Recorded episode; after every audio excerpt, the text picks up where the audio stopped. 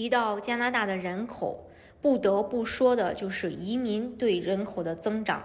新移民目前是加拿大人口增长的主力军，移民的人口占比已经达到近一个世纪以来的最高位置。从加拿大官宣百万移民计划开始，其重要性便不言而喻。自2020年疫情以来，加拿大实行旅行禁令，拖垮了加拿大的移民人数。去年，加拿大只迎接了十八万多新移民。整个2020年，新移民的数据持续保持着萎靡状态。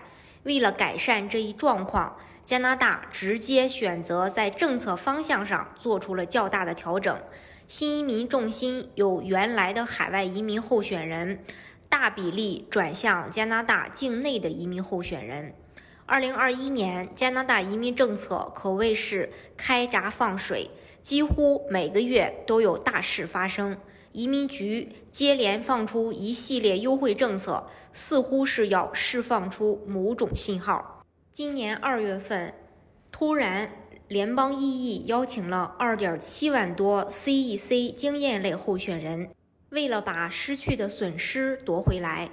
加拿大移民部在二零二一年一开始就用出经验类超低分大放水。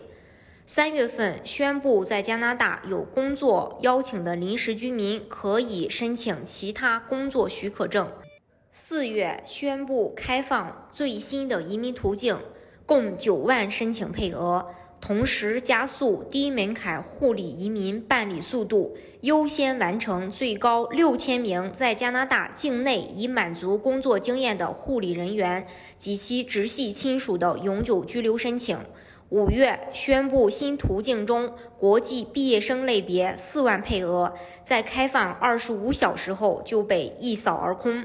但另外两条分别针对医护和基本行业工人的申请通道，依然还有充足的配额，雅思四分就给枫叶卡。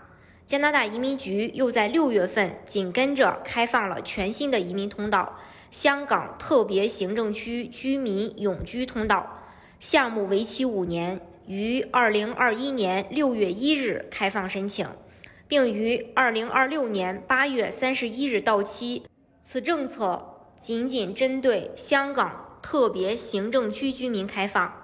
综上可以看到，加拿大移民局的优惠政策主要是针对境内的申请人。但是，近日加拿大的总理特鲁多在一次线上会议中表示，随着加拿大、美国以及世界其他地方的病例数开始下降，政府正在考虑如何分阶段的重开加拿大边境。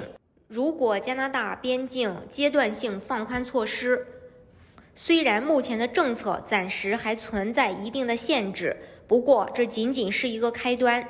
毕竟，从严丝合缝的紧闭国门到慢慢尝试，到开启一条缝隙，已经是一步巨大的跨越了。这同样也意味着境外申请人们将会得到更多的机会。未来几年都是加拿大移民的高峰时段。随着疫苗的普及，疫情终会稳定下来。届时，加拿大移民局一定会给予境外申请人更多的利好机会，大家势必要把握住才行。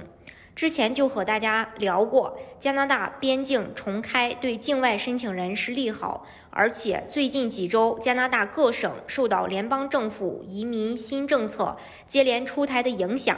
不少移民申请人将目光转向政策更宽松、名额更加充沛的联邦新政项目。眼看着自己省份的移民申请人流失严重，加拿大各个省级移民单位似乎有些坐不住了。最近几周，加拿大的各省提名办公室也紧随着联邦移民局的脚步开始抢人大战，也频繁向广大境外申请人发出邀请。移民最低邀请呈现整体下降趋势，目前正是移民加拿大的一个千载难逢的低分契机。对于境外的申请人，加拿大省提名雇主担保移民是不二之选。